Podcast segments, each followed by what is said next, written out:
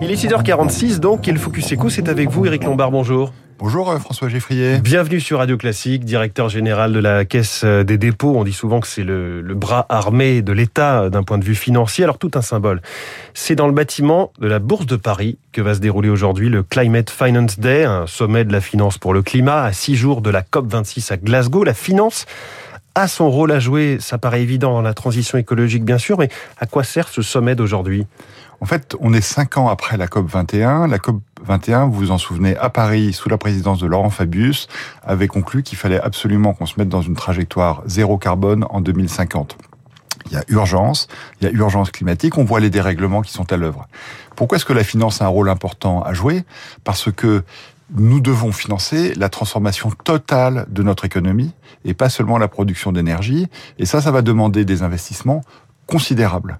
Et la Caisse des dépôts qui gère l'épargne des Français, eh bien chaque euro de cette épargne va être dédié à cette transition écologique et énergétique. On voit parfois euh, effectivement les, les, les, rôles que peuvent avoir dans les, dans les grands changements. La finance se sent-elle aujourd'hui investie, concernée par, euh, par ce changement climatique? Oui, euh, elle se sent concernée, elle se sent concernée au plan mondial. Il y a une alliance de 250 institutions financières mondiales.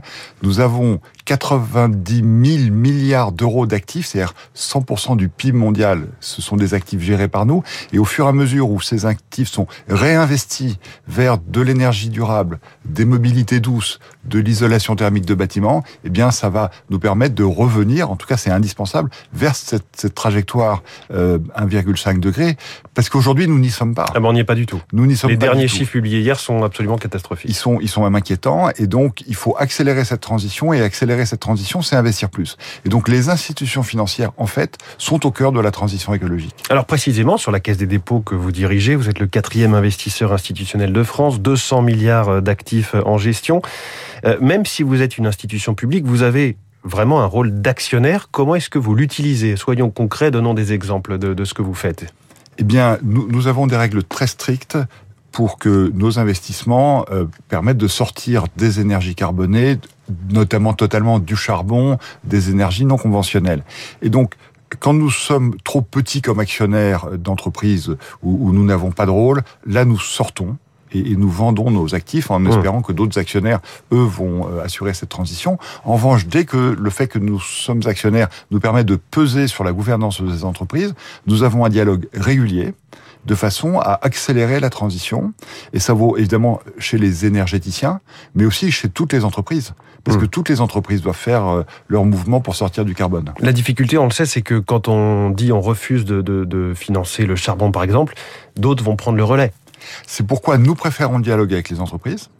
Euh, si vraiment elles ne veulent pas bouger, mais c'est pas le cas.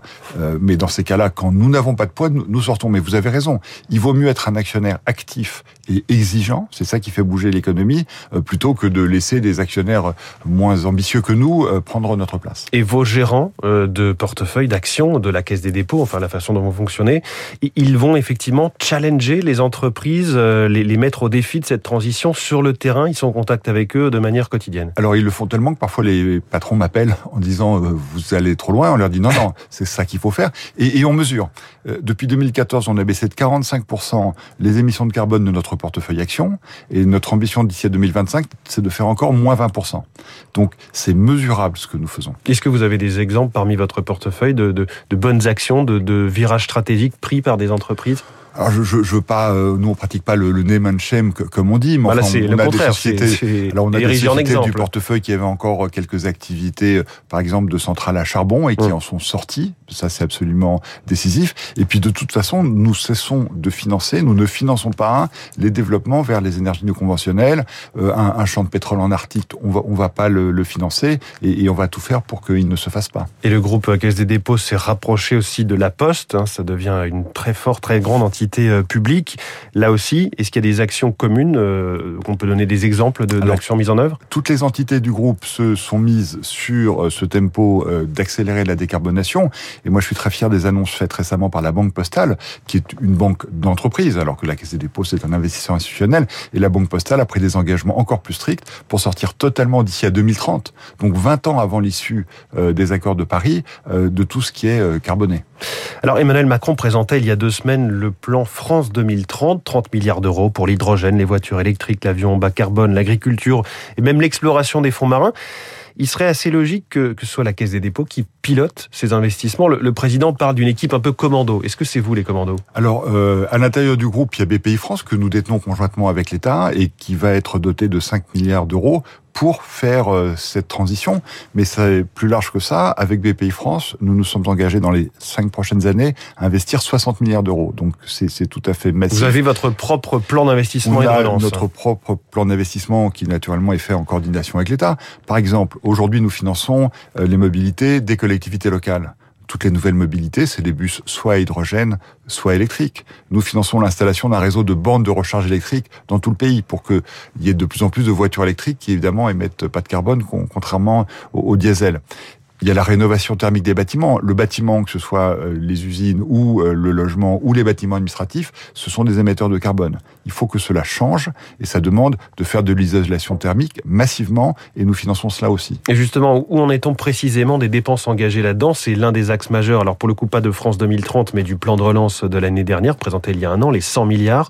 Vous êtes un acteur de premier plan dans le logement social. Qu'avez-vous entrepris déjà? Alors on a déjà, euh, sur les 26 milliards que nous nous sommes engagés à investir, les neuf premiers mois, on a déjà engagé plus de 10 milliards d'euros.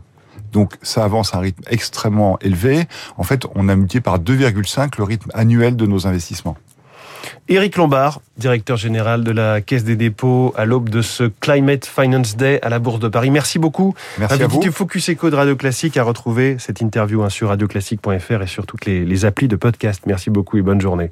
Il est 6h54. L'électricité à l'horizon 2050, c'est la chronique 3 minutes pour la